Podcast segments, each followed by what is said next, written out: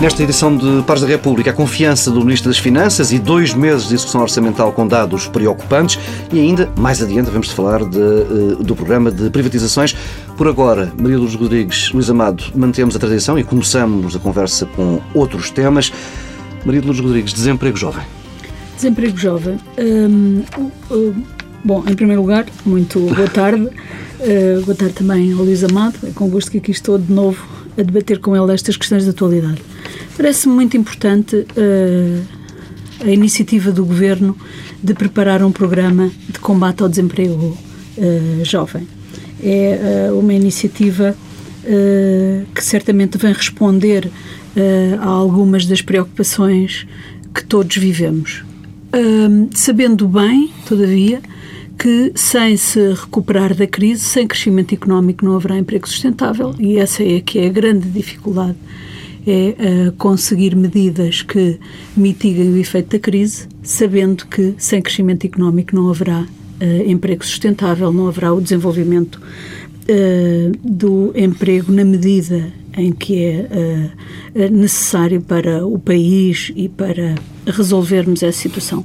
Tenho para mim que este é talvez o principal problema que enfrentaremos em resultado das medidas de austeridade, é o problema do desemprego um, e também do desemprego jovem. Por isso a iniciativa do Governo parece-me uma iniciativa interessante de saudar um, e gostava de relembrar aqui que nos Estados Unidos, por exemplo, e em muitos outros países, uh, as medidas, uh, uma parte das medidas que são uh, lançadas têm que ver com o aumento das qualificações, com o prolongamento da escolaridade dos jovens, no sentido de preparar o país também para um futuro.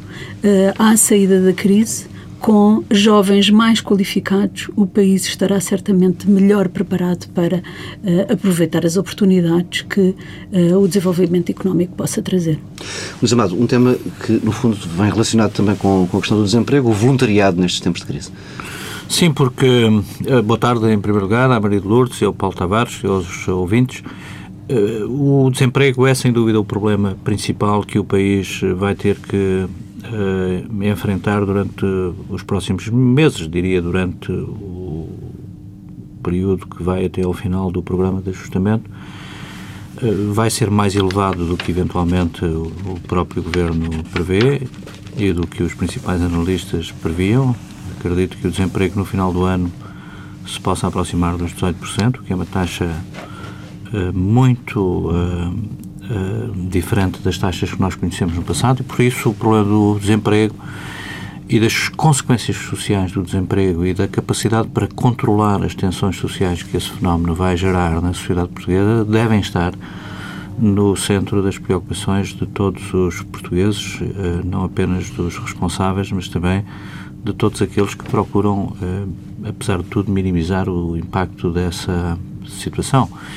E nessa perspectiva, as organizações sociais uh, que têm uma vocação direta no apoio às comunidades e aos indivíduos em situação de stress ou de dificuldade social, parece-me absolutamente uh, fundamental dar a maior das atenções uh, à atividade dessas organizações e o voluntariado que está muito associado ao trabalho dessas organizações da sociedade civil, em grande parte eh, é subestimado muitas vezes. Eh, é um trabalho que é desenvolvido na sombra, sem a valorização, eh, até às vezes do ponto de vista político, que deve ter. E eu chamava a atenção para essas centenas, se não milhares de pessoas que dedicam uma parte do seu tempo à atividade destas organizações fundamentais para manter um ambiente de controle social sobre um fenómeno com tanta incidência como o que vamos ter, independentemente das medidas de política do Governo, nas quais uh, o Governo se deve concentrar. A Maria de Lourdes referiu o programa de apoio ao desemprego jovem, mas há todo um conjunto de instrumentos e de mecanismos uh, de emergência a que o Governo deverá recorrer se de facto, como infelizmente prevejo, a taxa de desemprego a disparar para níveis que até hoje a sociedade portuguesa não conheceu. Se passarmos essa fase, é óbvio que o país poderá retomar uma senda de criação de emprego de novo, mas os próximos meses vão ser bastante duros nesse domínio. Tempo para uma primeira pausa neste Pares da República. Regressamos daqui a pouco com os temas centrais.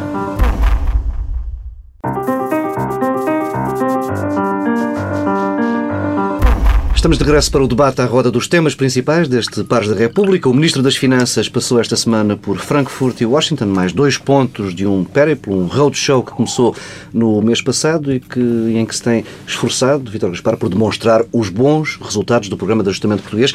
A mensagem do Ministro das Finanças é otimista. Diz eh, Vítor Gaspar que o ajustamento será mais eh, rápido e bem sucedido do que estava inicialmente previsto e que o país estará em condições de regressar eh, aos mercados na data prevista, a saber, 23 de setembro de 2013. Este otimismo e esta questão que vos lança, este otimismo não choca, por exemplo, com os dados que conhecemos ainda ontem à noite da execução orçamental de janeiro e fevereiro. Temos, eh, dados que demonstram, na minha opinião, o real impacto deste, deste programa. Temos queda nas receitas fiscais. O IRC, por exemplo, caiu 46% em comparação com o mesmo período do ano passado. Temos também aumento da despesa e até mais atraso nos pagamentos de dívidas do Estado a fornecedores. Maria Luz Rodrigues. Bom, hum, eu acho que tem toda a razão, mas eu diria que há dois tipos de pronunciamentos possíveis sobre este tipo de problemas e sobre os problemas políticos na generalidade. Há o pronunciamento analítico dos analistas, dos comentadores, uh, que procuram, sobretudo, analisar e explicar as situações, e devemos distinguir de outro tipo de pronunciamento, o pronunciamento político, digamos assim, bem mais difícil do Ministro das Finanças, de um Primeiro-Ministro, não se espera um pronunciamento, um comentário analítico nem explicativo. Aquilo que se espera é uh, um comentário político que visa, sobretudo, que os objetivos são alcançados, que os objetivos da ação política sejam alcançados. Há uma frase muito célebre do Jean Monnet, num dos discursos fundadores da Europa, em que ele diz é estéril antecipar os problemas que se colocarão apenas no futuro, quando o objetivo da nossa ação, da ação dos políticos, é transformar o presente. Uh, e, portanto, não se espera, uh, diria do Ministro das Finanças, outra coisa, nada de diferente do que a afirmação dos seus objetivos no futuro. Uh, e, nesse sentido, o objetivo dele é que Portugal volte aos mercados em 2014. É natural que ele o afirme e que o afirme com convicção, porque isso certamente ajudará a manter o ânimo. Eu compreendo bem este esforço e compreendo bem o seu otimismo, da mesma forma que compreendia bem o esforço e o otimismo do ex-primeiro-ministro José Sócrates, tantas vezes acusado de irrealismo Uma descolagem de, da realidade, e de é? excesso de otimismo. Eu acho que não há uh, o otimismo nos políticos nunca é excessivo, ele apenas afirma a sua vontade de construir o futuro, de alcançar os objetivos que se propõem com a sua ação no presente, transformando esse presente. Portanto, eu compreendo bem e uh, acho que é o discurso que é uh, necessário. Agora, outra coisa bem diferente é o nosso papel como comentadores e o comentário uh, sobre a situação e a análise que se pode fazer da situação. Eu diria que é um pouco cedo, mas os sinais são sinais de grande preocupação.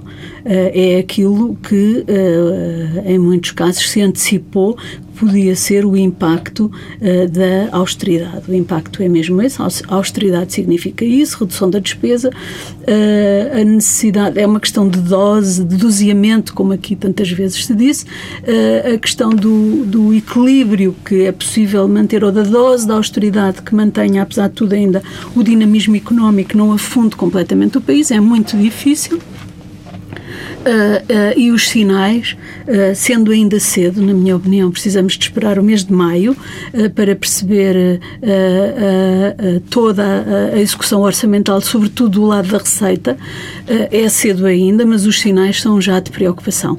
E, portanto, uh, aquilo que se pode esperar é que o Governo esteja atento a estes sinais, que seja capaz de os ler uh, e que perceba que será completamente diferente ter uma quebra no PIB de 3% ou de 5%, como ontem era antecipado por alguns uh, comentadores com base em, nestas notícias oficiais. Isso, penso que eram, era uma antecipação do próprio Banco Central Europeu. Isso será muito preocupante. É muito diferente, apesar de tudo, já houve três ou quatro estimativas por parte do Ministério das Finanças no que seria a quebra do PIB uh, este ano. É muito diferente, 2,83%, 5%, isso aproxima-nos muito da situação da Grécia e acho que, sendo ainda cedo, os sinais são de preocupação e vão no sentido uh, de uh, dizer que a dose da austeridade pode uh, matar uh, a economia de uma forma que depois será muito mais difícil recuperar. Luís Amado, partilha destas preocupações? Sim, no essencial, eh, duas notas apenas rápidas na linha do que a Maria de Lourdes uh, enunciou. Em primeiro lugar, acho que o Ministro das Finanças uh, faz bem. Uh, faz bem desde já em procurar explicar a situação do ponto de vista internacional. O país precisa muito de mudar a imagem que tem hoje vindo a consolidar-se nos círculos internacionais que nos comparam muito à situação grega. Eu próprio, que tenho viajado ultimamente e tenho tido contactos com investidores e com instituições internacionais, vejo que o empastelamento da situação da periferia com a Grécia, portanto Portugal também com a Grécia, é evidente em muitos centros de decisão e em muitos setores dos mercados, em particular dos mercados financeiros, e por isso o esforço de ação uh, política de esclarecimento dos méritos uh, da nossa situação, no contexto difícil em que a economia do país se encontra, é determinante e por isso a investida diplomática que o Ministro das Finanças vem fazendo em Madrid, em Frankfurt, em Londres, agora também nos Estados Unidos, é muito importante nesta fase em que é preciso dar garantias aos eh, mercados e aos investidores internacionais de que Portugal está a fazer o seu trabalho, de que está a cumprir com as metas previstas no programa de ajustamento, que é um ajustamento de grande profundidade, e que, no essencial, a expectativa que o Governo tem é otimista. E não podia ser deixar, deixar de ser otimista, porque ou tem convicção nas suas capacidades para realizar os objetivos que se propõe ou não tem. O otimismo hoje, ou aliás o pessimismo, é um luxo a que um político em funções e um governante em particular se não pode uh, dar.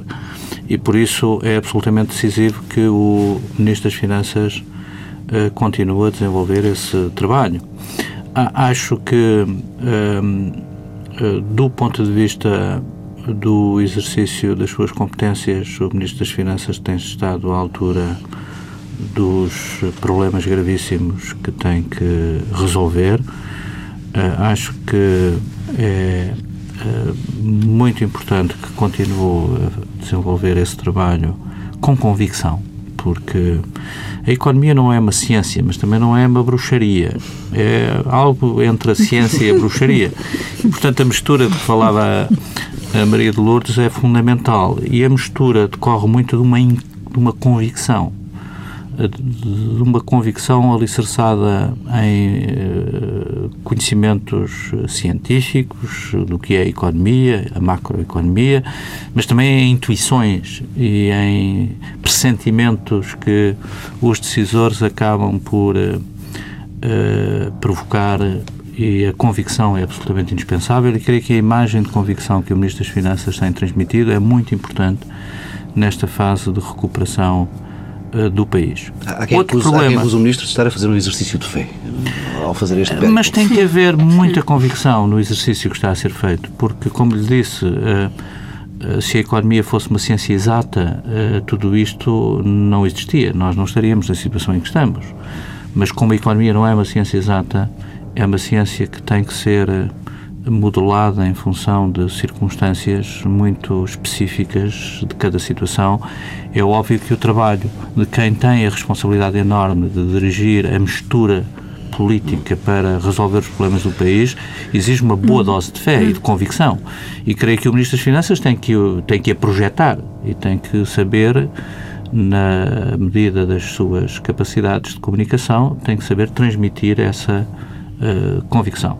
Agora, o outro problema é o problema da realidade e da economia. Sim. E por isso a relação entre uh, o que nós uh, gostaríamos que acontecesse e o que acontece nem sempre é a regra. E neste contexto, eu creio que o Governo deve dar particular atenção à situação da economia real, da atividade das empresas, das instituições e dos agentes económicos e deve focar muito o, o seu trabalho a partir de agora no acompanhamento eh, da situação de alguns setores, de algumas empresas e de alguns agentes económicos que podem e devem uh, ser apoiados no sentido de garantir que a economia não cava um processo uhum. ainda mais, uh, mais profundo. Fundo de agravamento da situação difícil em que nos porque encontramos. Na realidade, o que aconteceu, porque na realidade o que aconteceu na Grécia foi justamente uma quebra das receitas para lá daquilo que era inicialmente uh, previsível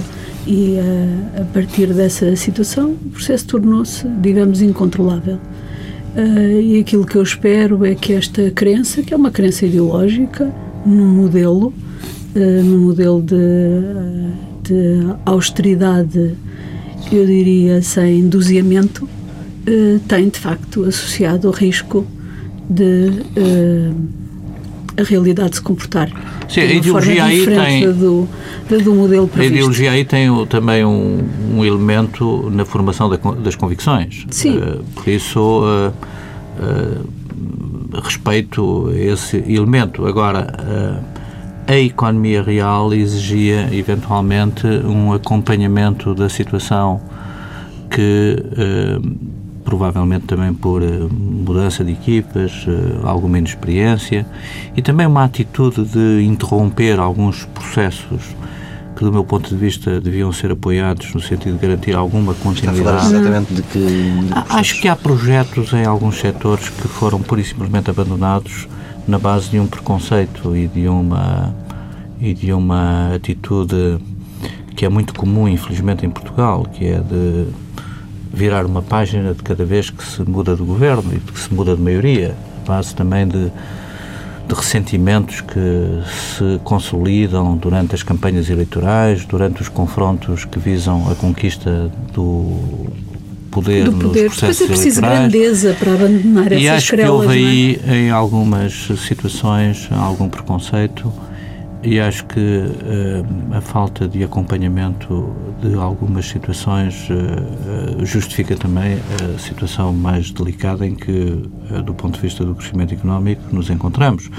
É preciso rapidamente criar uma expectativa positiva que gere confiança também por parte dos agentes económicos mas do ponto de vista do seu enquadramento macroeconómico, os pressupostos fundamentais para que isso aconteça, eh, o Ministro das Finanças tem estado a procurar cuidar deles e é nessa perspectiva que acredito que alguma coisa se possa vir a passar agora no segundo semestre em relação à atividade das empresas hum. e à atividade económica em geral. Eu, eu, como disse, acho que é um bocadinho cedo, mas os sinais são preocupantes e a dificuldade está aí justamente no equilíbrio entre a dose da austeridade e a necessidade de manter certo. dinamismo económico é. e fazer crescer a economia. Que é. E isto é muito difícil, eh, é muito difícil de avaliar, é muito difícil ter medidas para conseguir este este equilíbrio, mas é absolutamente essencial para o êxito de todos os sacrifícios e de toda esta política que estamos a seguir. Há aqui um dado que,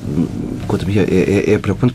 Já, já fomos alvo de vários avisos por parte da, da Troika. O, os pagamentos em atraso, os pagamentos do Estado, as dívidas do Estado em, a fornecedores que estão a aumentar.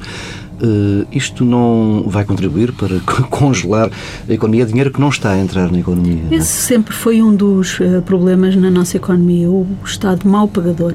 Recordo-me bem quando estávamos no governo dos esforços que o Primeiro-Ministro uh, fez, por uma ou duas vezes, com decisões em Conselho, para forçar os diferentes ministérios e diferentes, os diferentes uh, setores a pagar a tempo e horas, com medidas às vezes duras, uh, impondo até multas aos próprios ministérios que não cumprissem os prazos uh, acordados em Conselho. Não sei se Luísa Mato se recorda sim, sim, sim. desses episódios, mas havia um esforço para um, que o Estado se transformasse num pagador uh, uh, mais certo e as dificuldades são de facto muitas. E esse é um dos obstáculos que, tem, que temos na, no funcionamento da nossa economia, no funcionamento do mercado. É impossível. É impossível se as empresas uh, não podem contar, sabem que o, Estado paga, mas tarde e mais horas, entretanto, têm que se endividar para fazer, uh, para enfrentar o dia a dia, o cotidiano da empresa. E isso são aspectos muito, muito negativos na, na nossa economia. E se há um retrocesso naquilo que, apesar de tudo, foram alguns ganhos conseguidos, a mim parece-me. Ainda por cima, porque esta altura, essa parte do tem de se endividar não funciona. Não, não funciona, há não há crédito. É, o ajustamento na despesa pública é um processo uh, longo. Ele tem que ser feito uh, quase como uh, no imediato sob o, o, efeito da guilhotina, mas ao mesmo tempo, estruturalmente, é um processo que envolve rotinas, muitas delas eh, estabilizadas há décadas na administração pública e que exigem adaptação às novas realidades com que o país se confronta em termos de, de despesa pública. Por isso não é um processo imediato uh, que produza os seus efeitos imediatamente, mas acredito que depois deste processo de ajustamento, uh, a contração da despesa pública vai obrigar os serviços e a administração em geral uh, terem uma noção mais rigorosa das prioridades e dos elementos essenciais da despesa dos seus serviços. Mas uh, acredito que a grande perturbação que existe hoje ainda na administração pública, também sob efeito de mudanças orgânicas e de processos de reforma interna, acabem por ter reflexo também no processamento da despesa e, sob essa forma, também contribua negativamente para a agilidade necessária que os agentes económicos uhum. exigem. Vamos avançando, mudando de assunto. A semana começou com o anúncio da privatização a 100% dos salários navais de Viana do Castelo. A empresa viveu os últimos meses em suspenso, sem dinheiro para responder a encomendas, eh, por exemplo, os dois navios asfalteiros que estavam encomendados por, pela Venezuela, e, e, surge agora a decisão de passar o negócio para as mãos de, de privados. Sabemos que o histórico destes estaleiros não é propriamente brilhante, há apenas registro de dois navios com saldo positivo desde que a empresa foi nacionalizada, mas eh, não estamos aqui a falar de mais um setor estratégico que vai para a mão de privados, Maria Luz Rodrigues. Não tenho a certeza, sabe? Os estaleiros uh, não são uma empresa de gestão de uma infraestrutura, não é uma infraestrutura, não se trata de um monopólio natural, não é um serviço público, atua numa área de, de atividade concorrencial. Portanto, na minha opinião, não se justifica que se mantenha na esfera pública. É uma empresa que pode ser privatizada à semelhança de outras empresas que foram privatizadas, porque, no geral, o Estado é mau empresário. Isso nós hoje sabemos, o Estado é mau empresário. E tivemos, temos muitos casos de empresas públicas que foram privatizadas com uh, muito bons resultados depois do ponto de vista da gestão, da sua eficiência e da eficácia económica. Portanto, na minha opinião, no caso dos estaleiros, há muito que este assunto está em cima da mesa e há muito que devia ter sido resolvido. O problema nos estaleiros, na minha opinião, foram as hesitações políticas, o andar a alimentar expectativas de que era possível manter uma empresa com este perfil na esfera do Estado quando de facto tudo indica que não é possível mantê-la na esfera do Estado. É um caso em que uh, os custos da exploração não são e são cada vez mais dificilmente cobertos pelos resultados, pelas encomendas que a empresa vai tendo.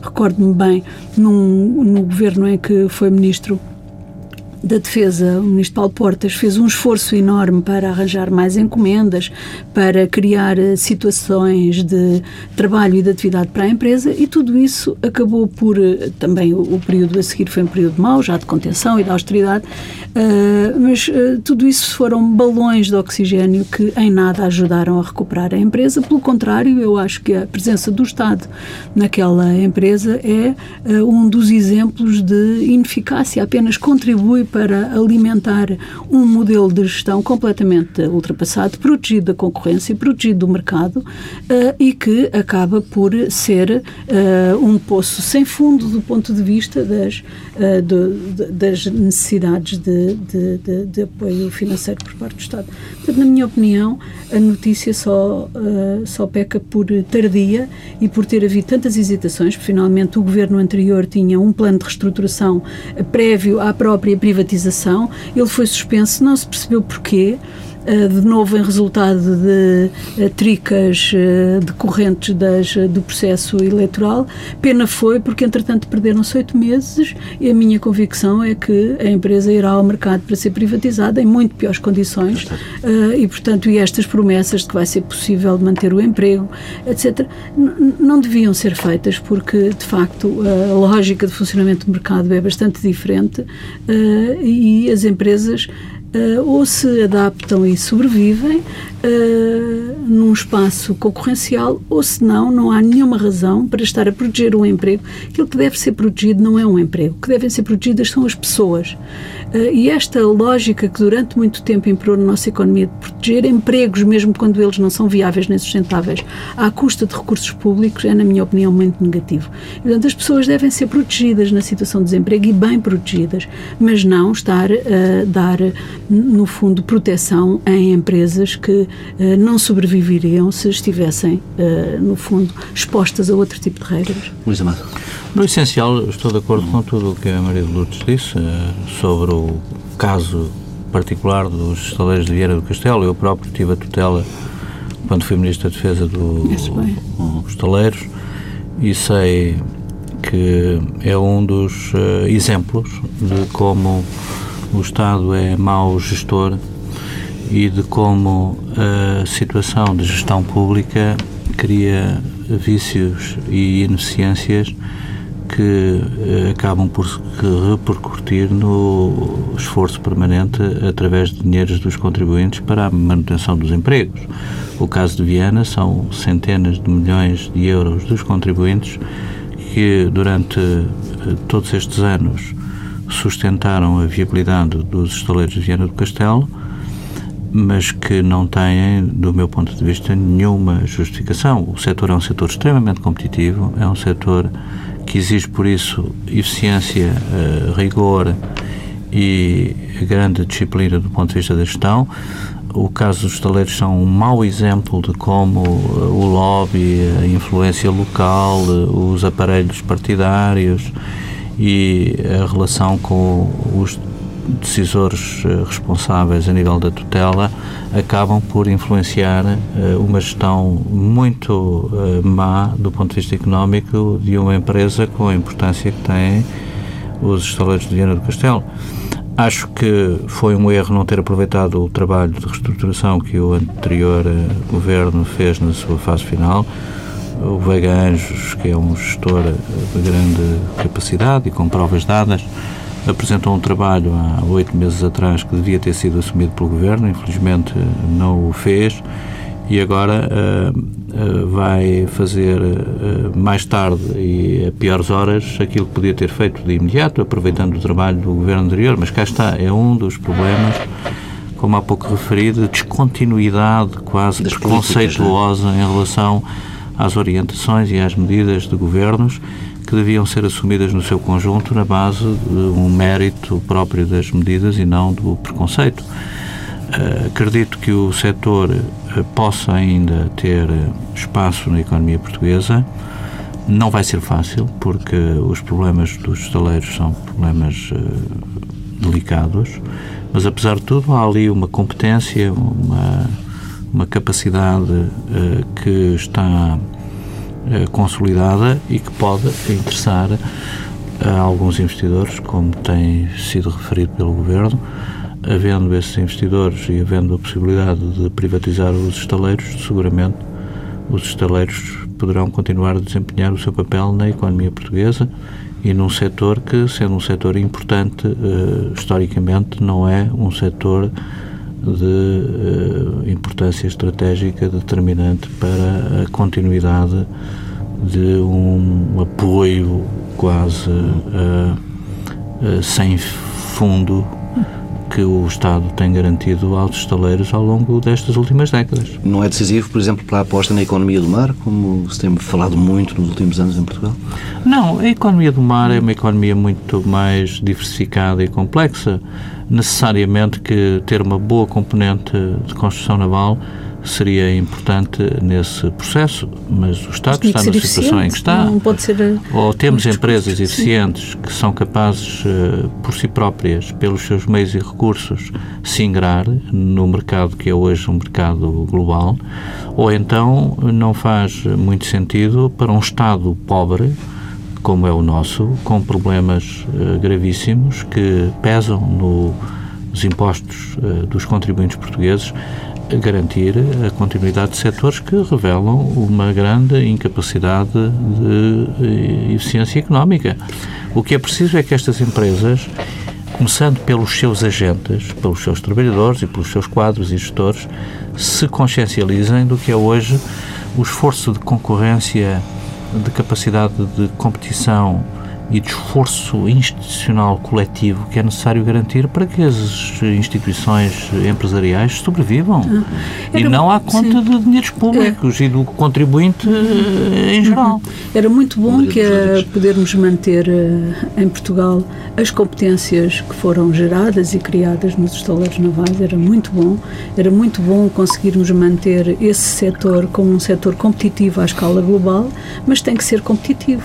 Uh, porque senão aquilo que temos é ali um quadro de proteção que tenderá a morrer forçosamente, porque se não estiver exposto à competição, se não estiver exposto às exigências de evolução do conhecimento, de evolução tecnológica, ah. acabará por se perder, como aliás está a acontecer, não é? é uma empresa incapaz de. Eh, está-se a revelar uma empresa incapaz de competir à escala global e, portanto, isso significa que o apoio do Estado tem sido mais negativo do que positivo, porque a empresa está a perder ah. aquilo que no passado Estado, já teve, não é? Se o Estado português tivesse recursos, vamos supor que Portugal tinha recursos provenientes da exploração de petróleo e que tinha, por isso, a possibilidade de acumular excedentes significativos que, eventualmente, então, poderiam justificar um investimento estratégico em setores que até podiam uh, ser importantes para uma economia de futuro para o país.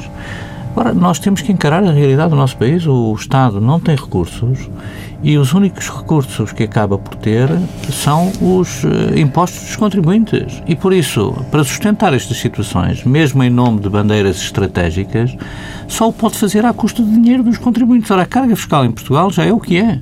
E, portanto, temos que ter a noção de que não se pode continuar a usar dinheiros dos contribuintes portugueses para uh, garantir o emprego de empresas que não são viáveis ou para sustentar setores que não têm capacidade competitiva. Se o Estado fosse um Estado rico, e nós conhecemos alguns Estados que têm rendas desse tipo é. e que se justifica que continuem a apoiar a maturidade de alguns setores de atividade económica. Bem, estamos mesmo a aproximar-nos do fim desta nossa conversa. Fazemos mais uma pausa breve. Regressamos daqui a pouco com as sugestões dos pares.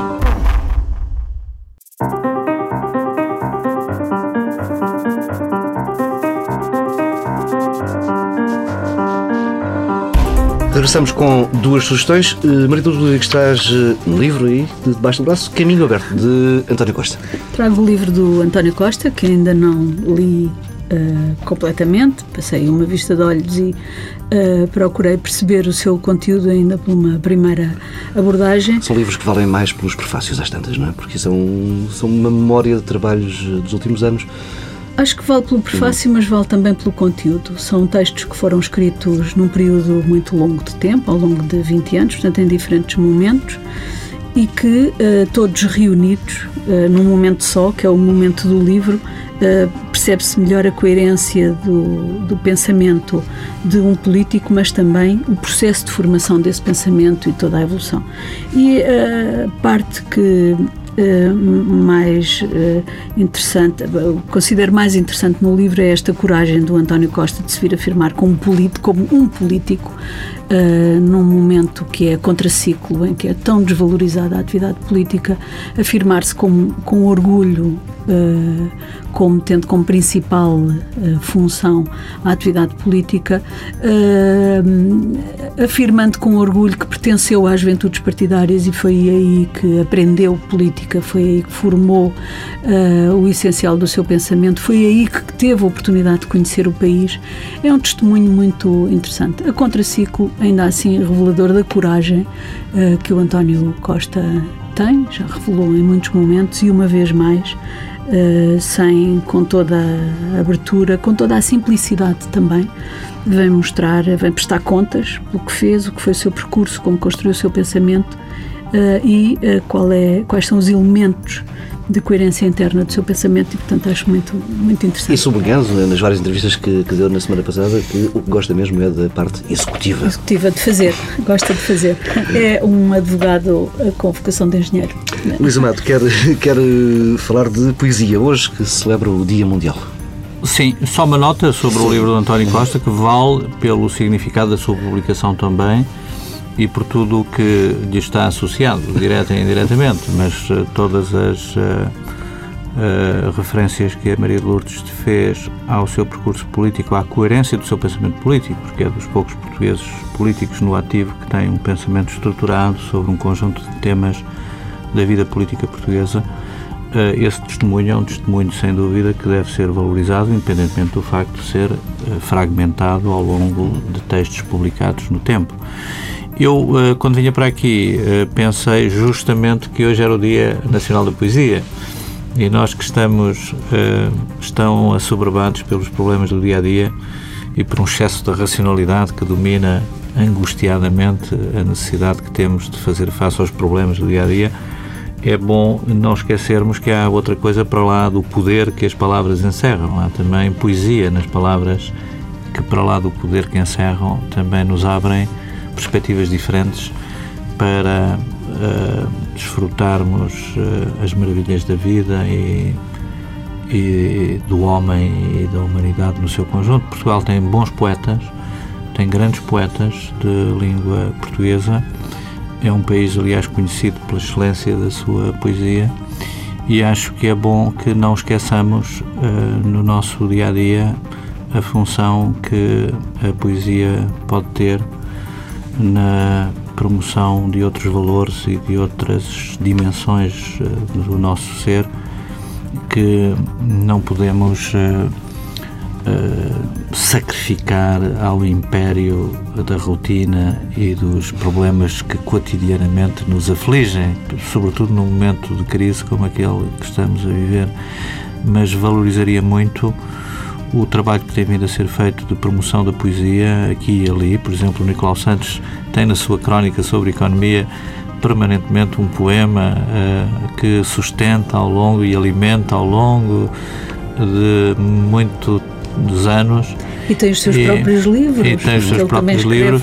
A TSF fez uma bela edição, pelo que eu vi hoje, de leitura de fragmentos de poesia portuguesa e é nessa perspectiva também que gostava de deixar aqui esse testemunho. Falamos muito de economia, falamos muito de finanças, falamos muito dos problemas do país. Temas áridos. E há também outras dimensões que importa ter presente no nosso dia a dia. Bem, a poesia como uma janela aberta para fugir, nem que seja por um instante, das agruras e da amargura da austeridade, uma sugestão no fecho deste Paz da República. Regressamos na próxima semana, à mesma hora.